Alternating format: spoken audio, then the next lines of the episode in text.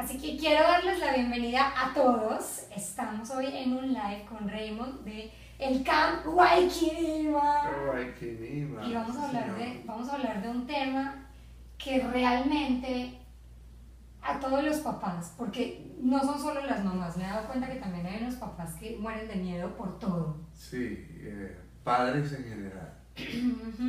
Bueno, Raymond, preséntate por favor, bienvenido a mi mini estudio, aquí a, a mi, a mi casita digital.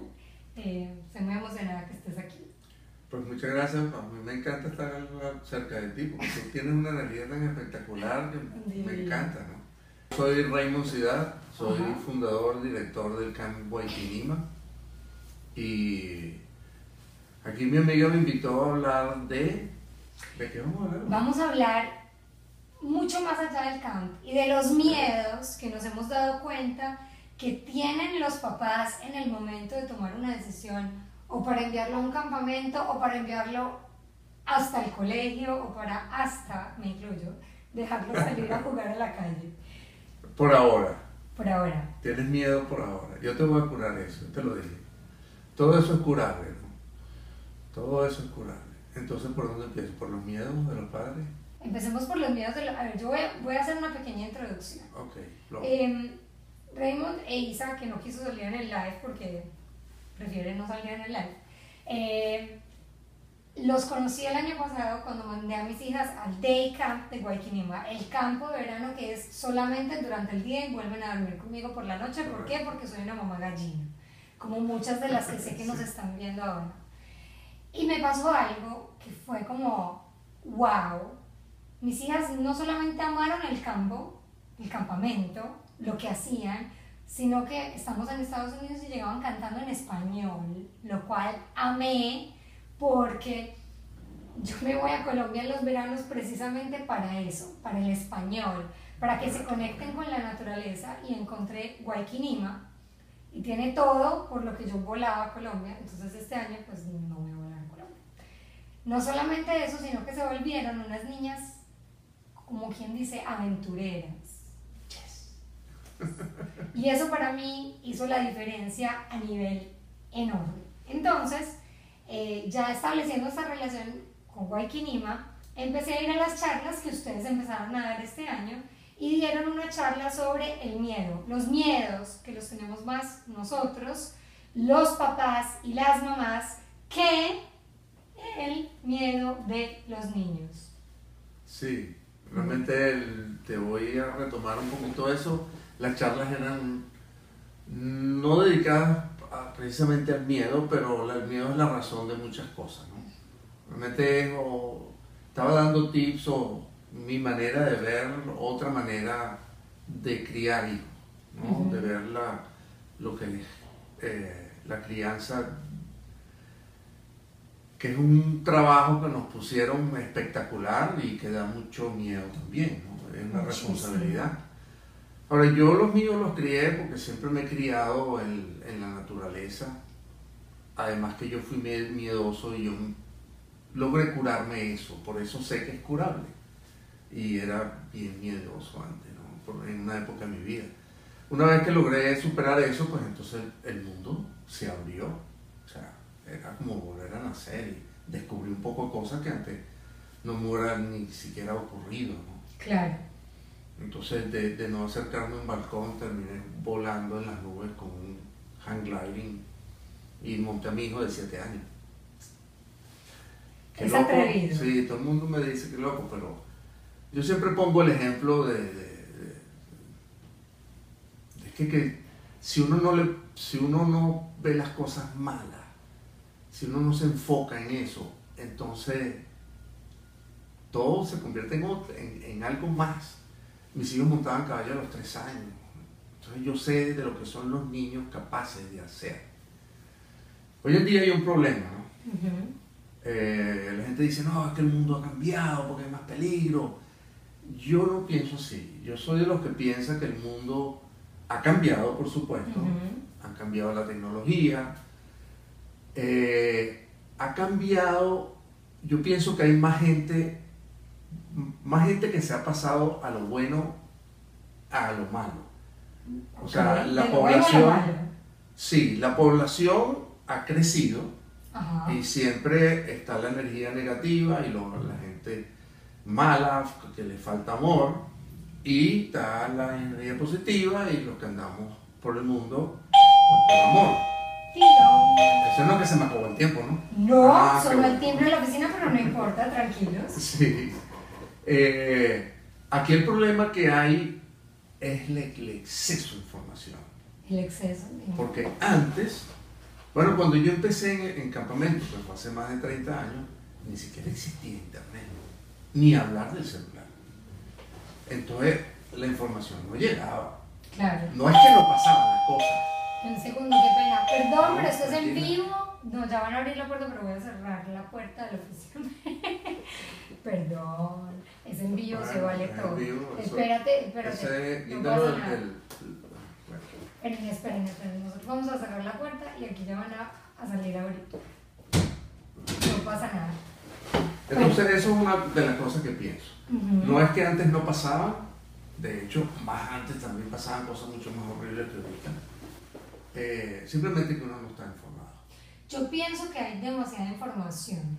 Las redes sociales son buenas en muchas cosas y son terribles en otras, Como todo en la vida, ¿no? como todo en la vida.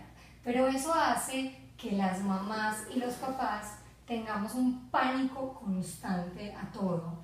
En estos días, en una de las reuniones que hicimos con ustedes, una mamá decía, es que a mí me llegan notificaciones si algún depredador sexual se muda alrededor. Yo digo, no, no vive en paz, yo prefiero no saber, pues yo no, Sí, yo sí. no sé si prefiero no saber o sí saber, porque No. entonces voy a privar a mis hijas de todo en la vida porque de alguna u otra manera estamos rodeados de alguien malo, pero también de muchas personas buenas. Sí, esa, esa es mi manera de ver la vida. Definitivamente uno tiene que estar consciente de las cosas y prever ciertas cosas, pero uno no, bueno, es mi opinión, humilde. ¿no? Uno, no, uno no puede arropar a los niños en una burbuja toda la vida porque es un mal, está haciendo un mal. Yo he visto padres eh, que hoy en día padres digo yo, no papás, sino padres genéricos, papá y mamá, eh, que ya van más allá de que no quieren que sus hijos les pase algo malo físico, que se peguen, que se caigan, ya no quieren que pasen trabajo. Y a mí me parece que eso es un error. Claro. Tampoco es que No lo vas a queremos que sufran. Sí, pero hay niveles Ajá. que no quieres que llore. Eso no es malo. Eh, por ejemplo, un ejemplo típico, eh, no, que es que él no está acostumbrado a dormir afuera, entonces va a llorar. Eso no es malo. Eso no es malo porque es que no es que le va a durar toda la vida. Definitivamente, como me decía una mamá en estos días, ¿no? Eh, que ella quería, la que no quería era la niña. Entonces la mamá decía, pero es que ni siquiera no es, no es que la voy a mandar para Vietnam, ¿no? No la voy a mandar a sufrir en un sitio, voy para un sitio espectacular. Claro. Entonces, claro, eh, A ver, yo pienso dos cosas. Número uno, pienso que vivimos actualmente en una sociedad en que los papás sobreprotegemos los hijos. yo pensaría eso. 100%. Y no estamos dispuestos a que no solamente lloren, sino que sufran y que hagan un esfuerzo. Esfuerzo, esa es la palabra mágica. Esa es la palabra mágica. ¿Qué me ha pasado a mí y por qué yo estoy tratando de hacer? Esa es la realidad. A mí me da miedo mandarlas al campamento, pero no porque no crea que van a pasar rico, yo sé que van a pasar felices. Ese sentimiento de no estoy controlando, no sé lo que están haciendo, no sé si tienen frío, no sé si tienen calor, no sé si tienen hambre, no sé si están bien, si están mal. Y es como esas ganas de querer saber todo el tiempo cómo están. Yo sé, Y eso, es y eso creo que es la mayoría de las mamás. y eso es parte del problema. Y eh, todo este, este tema que estamos hablando, esa sobreprotección, esa aprensión que tienen los, los padres en general, por supuesto estoy hablando en general, pero sí son una buena mayoría, lo que se traduce, que es lo que estoy viendo yo en el campamento, es que la cantidad de niños que llegan al campamento con miedos ha subido de, no sé, 10% que tenía hace 30 años, ya estamos hablando del 50-60% de los niños llegan con algún tipo de miedo. Y eso no importa qué. se lo atribuyes a los Bueno, padres. eso es una condición. Bueno, primero que los niños ya no están tanto en contacto con la naturaleza. Ya no tienen calle, como decíamos otros. Y la naturaleza te enseña. Tampoco tienen eh, oportunidad de ser independientes, que es otro punto que veo yo en el campamento, que les gusta a los niños. Que desde chiquito, estoy hablando seis años y me mandaron uno de cinco también, y el problema con él fue que entendiera que tenía que regresar a su casa porque no quería salir de ahí. Eso puede que le pase a mis hijas. Sí. Eh, eh, Eso, eso me da miedo. Bueno, que les parezca muy rico un, un campamento y no quieran volver a mi casa. No, olvídate que eso no va a pasar. Bueno, Y te voy a, no me dejes que no te cuente porque no quiero perder el hilo que estoy diciendo. De Dios tú sabes de lo que yo le digo a los niños cuando tienen mamitis, ¿no?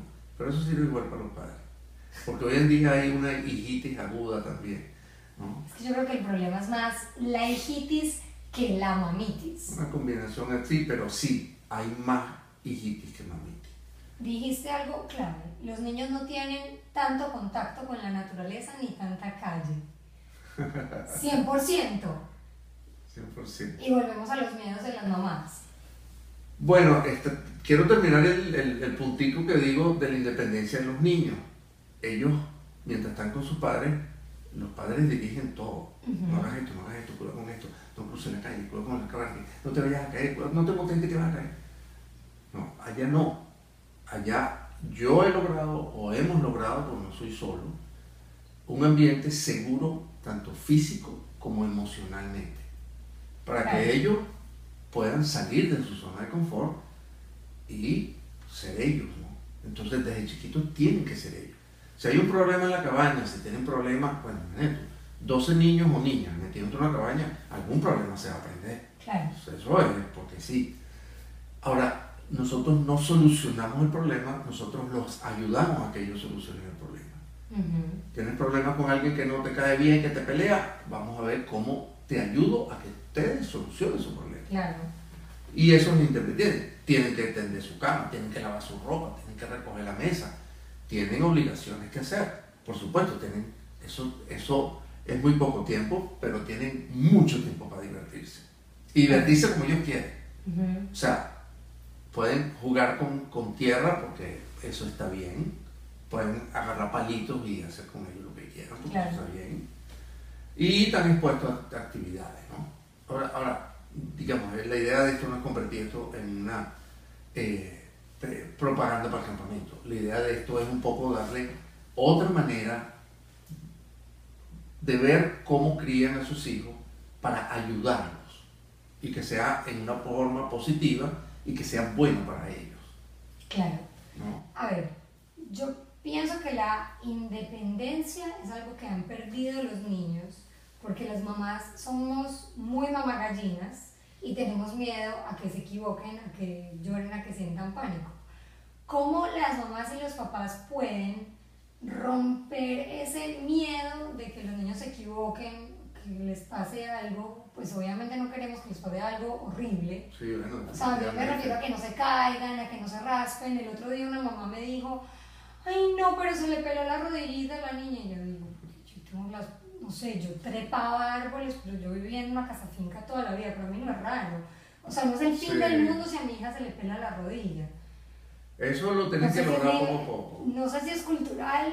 No, es que depende como uno, es que depende de muchas cosas, amiga, porque he tenido sé de papás y padres que se criaron en fincas, que fueron tremendos de jóvenes y ahorita andan en esas, ¿no? O sea, Sobreprotegiendo.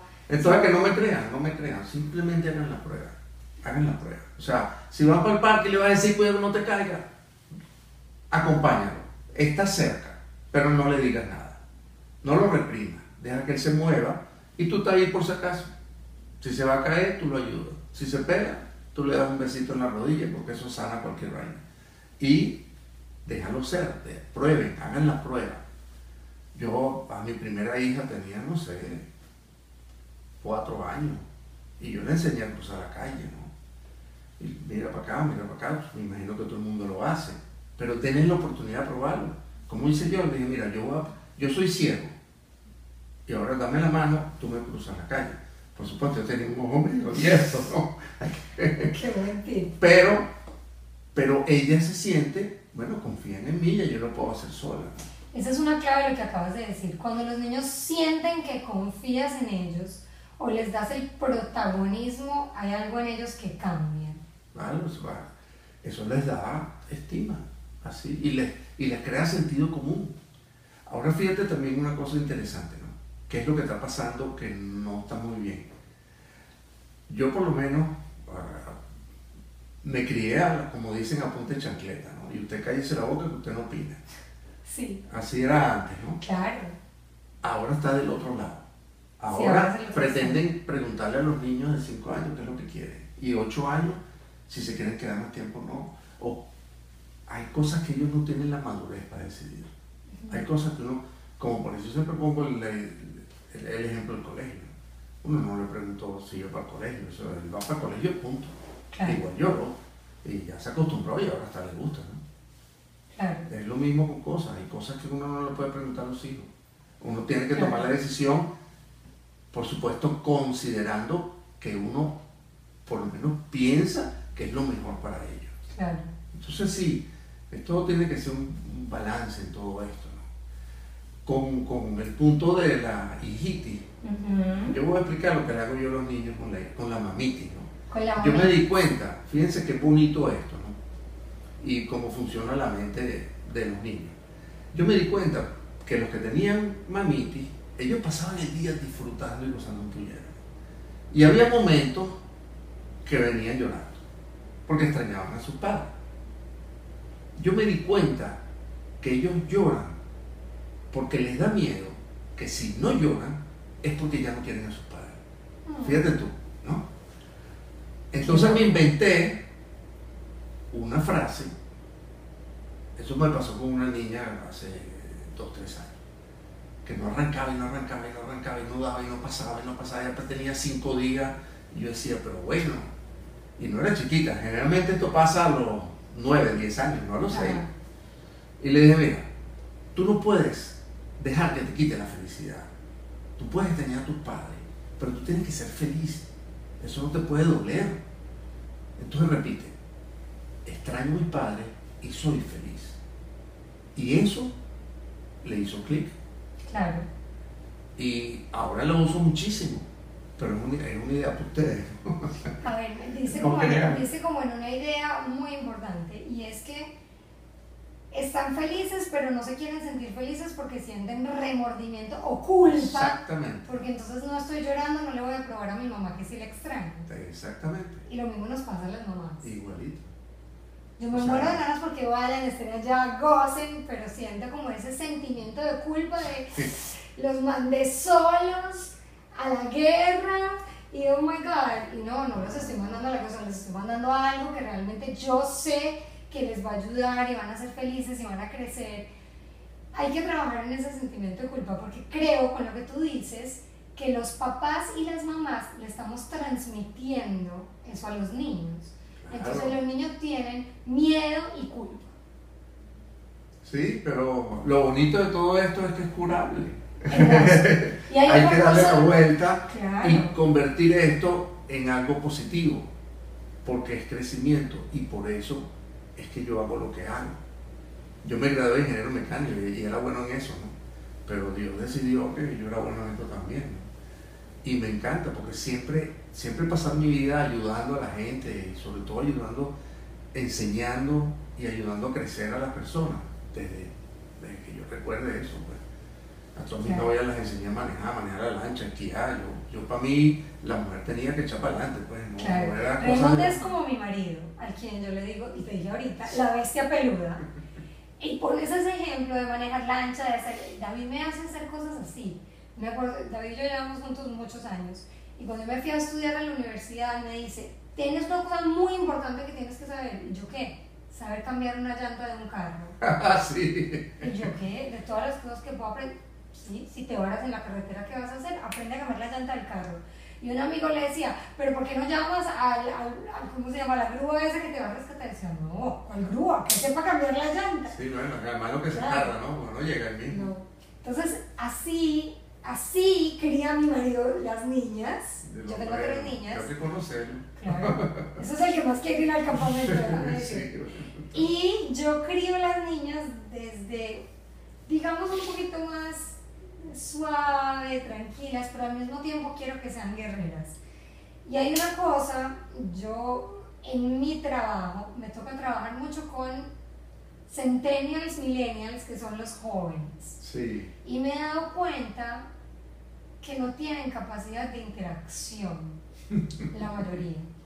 No son capaces de mirarte a los ojos, tienen cero, cero capacidad de resolución de problemas.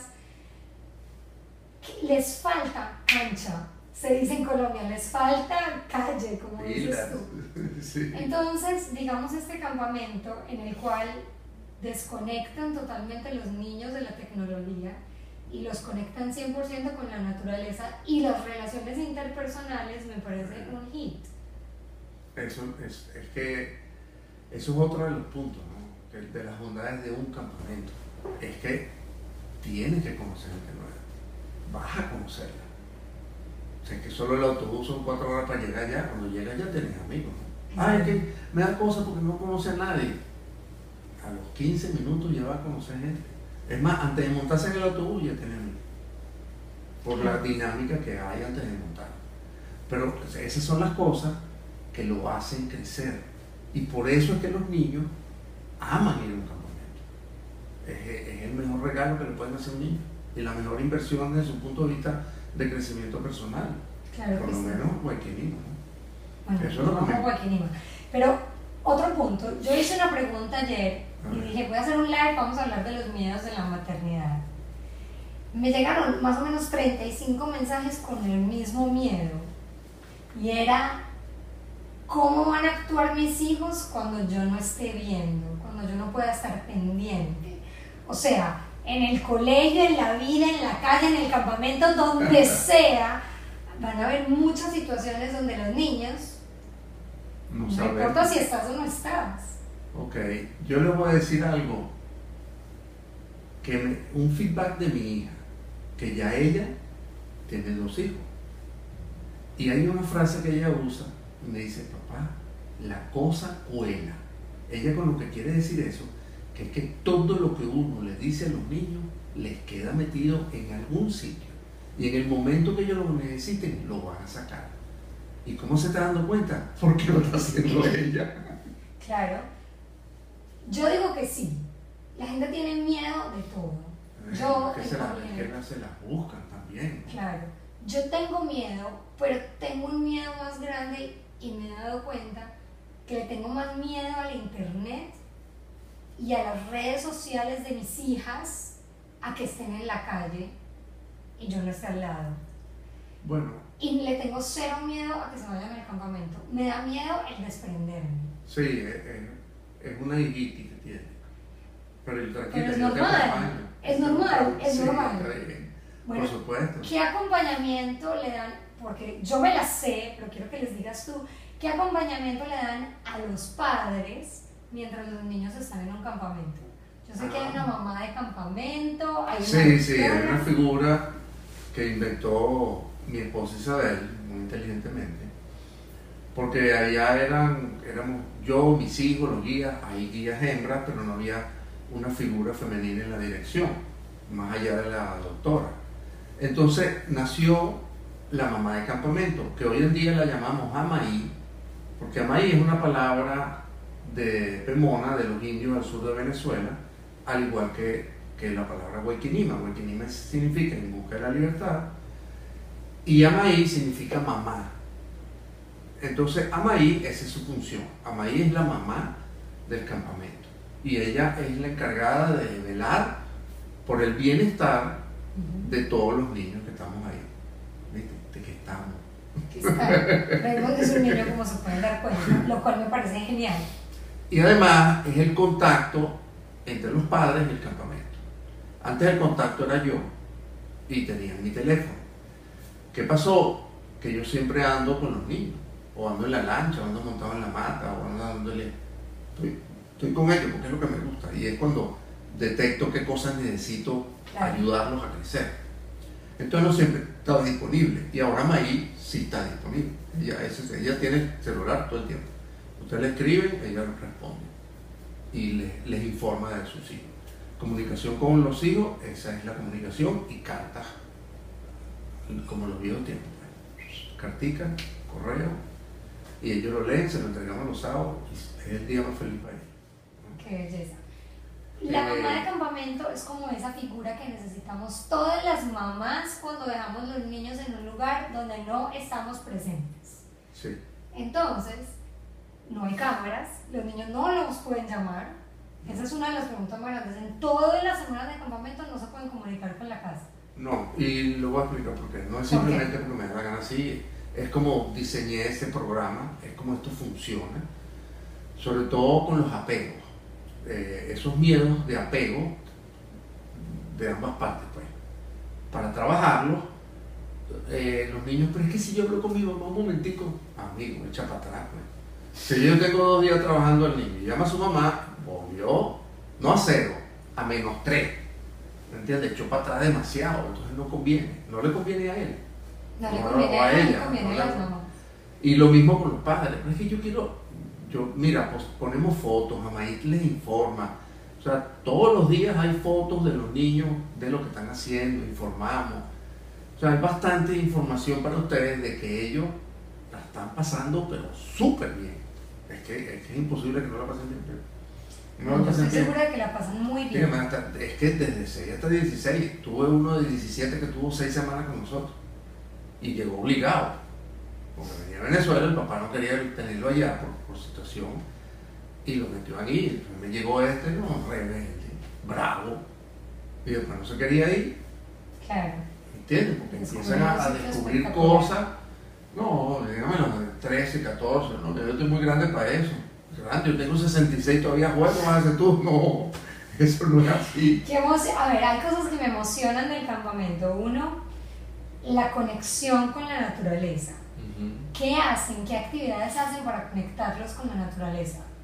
Bueno, hay actividades como esquí de agua y, bueno, las cuerdas, lo que llamamos cuerdas altas, es montarse en una mata que tiene 24 metros de un altura. árbol. Porque un árbol. una mata es ah, todavía, pues, un árbol. Un- un árbol. Un pino, para ser más claro. Es un Ok. pillazo de pino inmenso que tiene 62, 64 pies a la plataforma. Ajá. Ellos tienen que montarse por una escalera que se hizo en el... Y después tienen que descender por una técnica que se llama rappel, que es descender por una cuerda. Y ellos aprenden a hacer eso. Mi, mi nieto de tres, de tres años lo hizo. ¿no? Qué cool. Y es así. y ellos pueden. Yo sé de lo que ellos son capaces de hacer. Porque yo lo probé con mis hijos. A mí me parece genial la idea de que tengan esta opción de irse a dormir al campamento y estar ahí o de que vayan al day camp si les da miedo que vayan a dormir. Porque es que en ambas cosas hacen este tipo de, de Sí, actividades. tienen eso. Mi hija armó el arco El arco y flecha. flecha.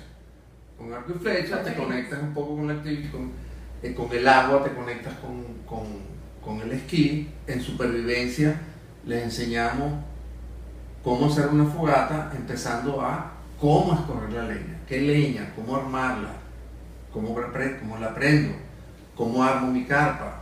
Los hacemos, les hacemos excurs- excursiones de noche en el bosque, ¿no? Y sin linterna. O sea, es, es que aprenden a caminar con la luz de la noche. Y eso es posible, eso lo aprendí yo, eso lo enseñamos.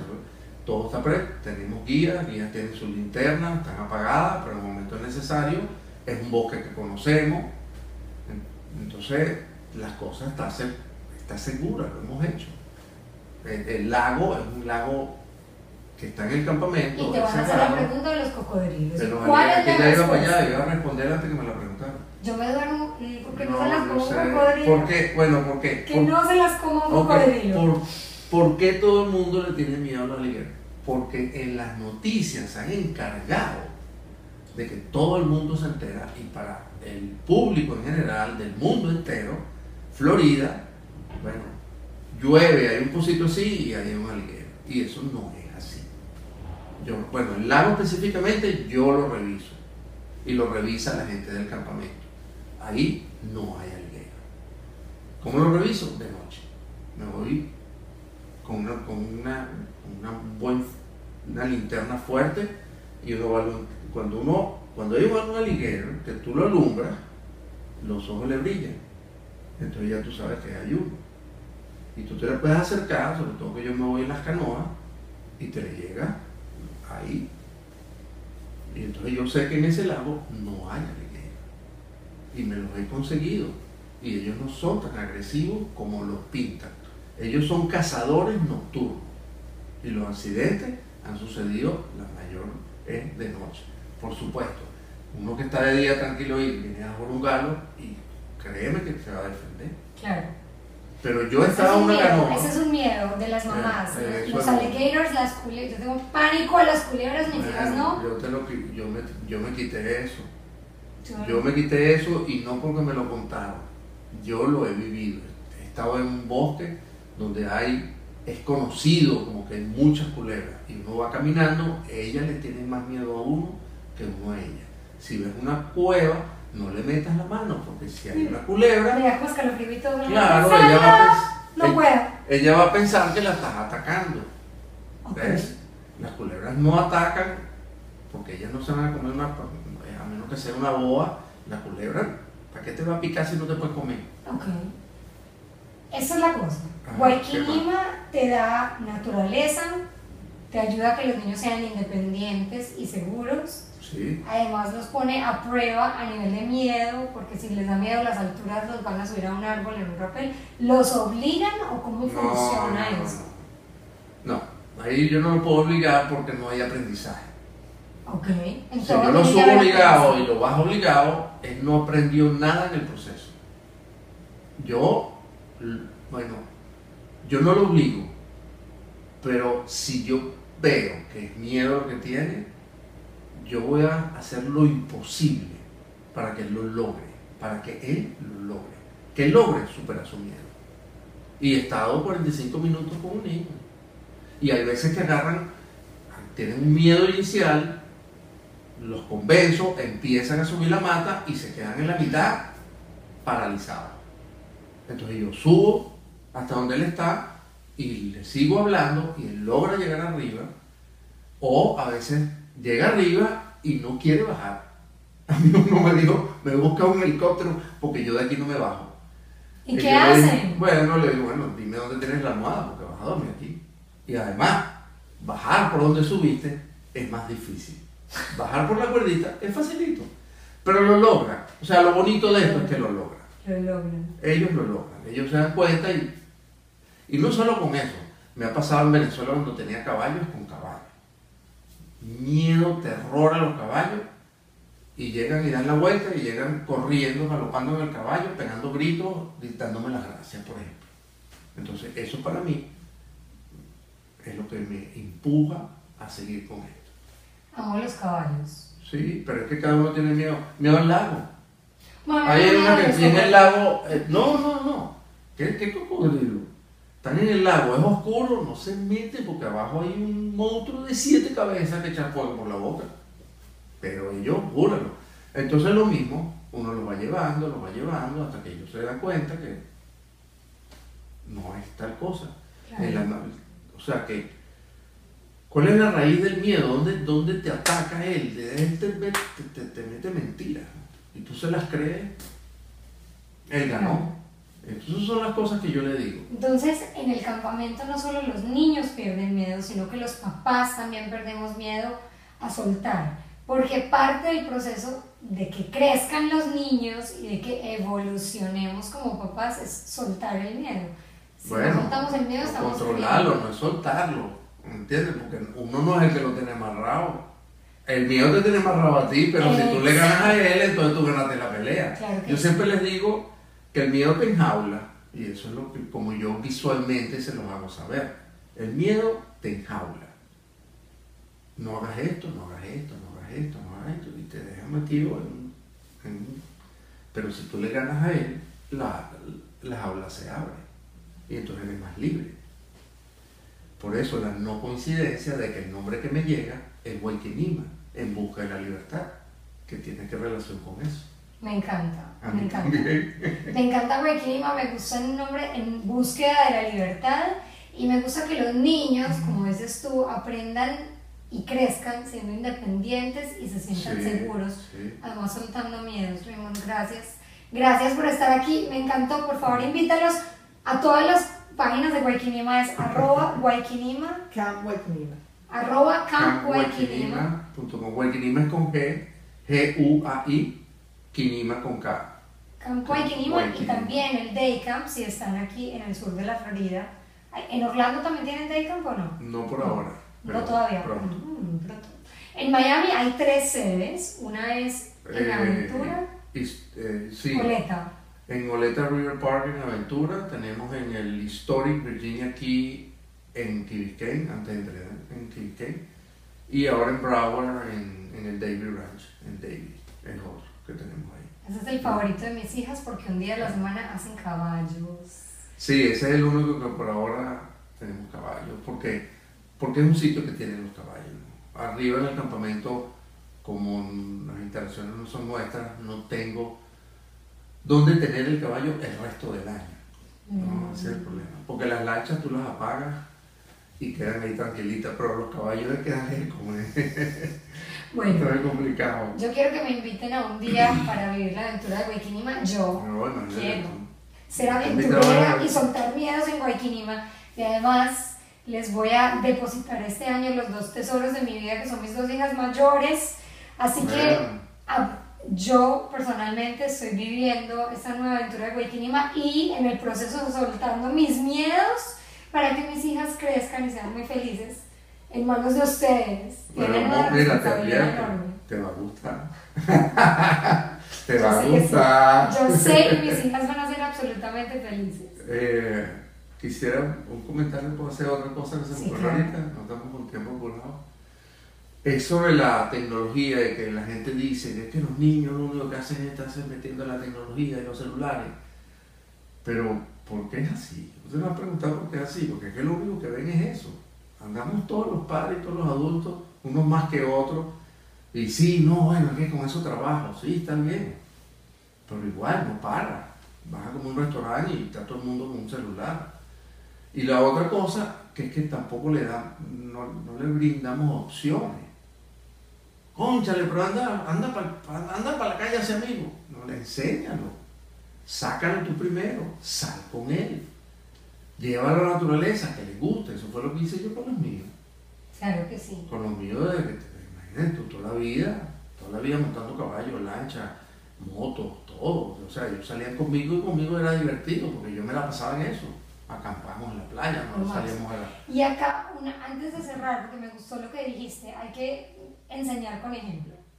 Entonces nosotros somos el ejemplo. Yo soy muy adicta al celular y me hago la guerra a mí misma de guardar el celular cuando las niñas llegan del colegio y estar con ellas en la tarde.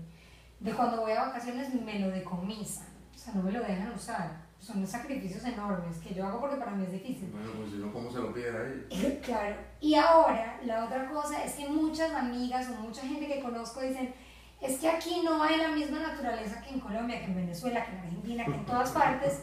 Y yo les digo, no es verdad. O sea, en la Florida hay unas cosas espectaculares para hacer sin mencionar el norte de los Estados Unidos, que es Claro. mucho más guau que acá. Sí, sí, señor. O sea, hay que salir a explorar No queden de la florera, hay que rodar. y hay que salir de la calle. Aquí cerca hay, cos- hay cosas. Si llegas a Ocala, es Espectacular. un mundo espectacular. Bueno, yo viví en Gainesville, fue la universidad en ah, Gainesville, yo o sea que también. O sea, los Springs, también. yo sí. Ah, Es es lo único cocodrilos que me gustan. Bueno, son gator. I'm Gator. proud to be a Florida gator. Pero eh, salgan, exploren y jueguen con los niños. Alguien por fuera, es un mundo bello, en Florida. ¿Cuál es el problema de Florida? Bueno, es muy largo, solo para salir de Florida uno pasa cinco horas para chocarle a Georgia, ¿no? Pero aquí es donde acampar, aquí Pero es aquí donde hay mil jugar, aquí hay springs en Ocala. me, me contactan, yo les doy mil datos. Todo. Aquí, aquí conseguí un sitio a dos horas, hora y pico, hora y pico creo que es una... Hay un sitio espectacular para acampar. Tiene baño y todo, o sea, es medio camping. Medio glamping, medio camping, medio de todo. Bueno, Raymond, ahora sí, gracias. Ahora sí, gracias a ustedes por estar, gracias mi vida, es un placer Con siempre estar conversar contigo. Con mucho gusto. Y nada, mis, mis hijas se van con ustedes y con ella un par de amiguitas que sé que van a ser muy felices, así que Qué bueno. en, en las manos de ustedes están mis chiquitas. Sí, señor. Gracias por conectarse. Los, los chamos no son de cristal, ¿eh? dejen que se den. Es que es la manera de aprender. Es verdad. que No no, importa que se raspen un poquito la rodilla, mi rodilla todavía tiene una cicatriz de un raspón que me después, la después, después te queda una cicatriz, después eso es un buen cuento. Exacto, las cicatrices tienen buenos cuentos. Bueno, ahora sí, visiten guayquinima.com, arroba camp guayquinima y nos vemos en la próxima. Gracias. Buen día.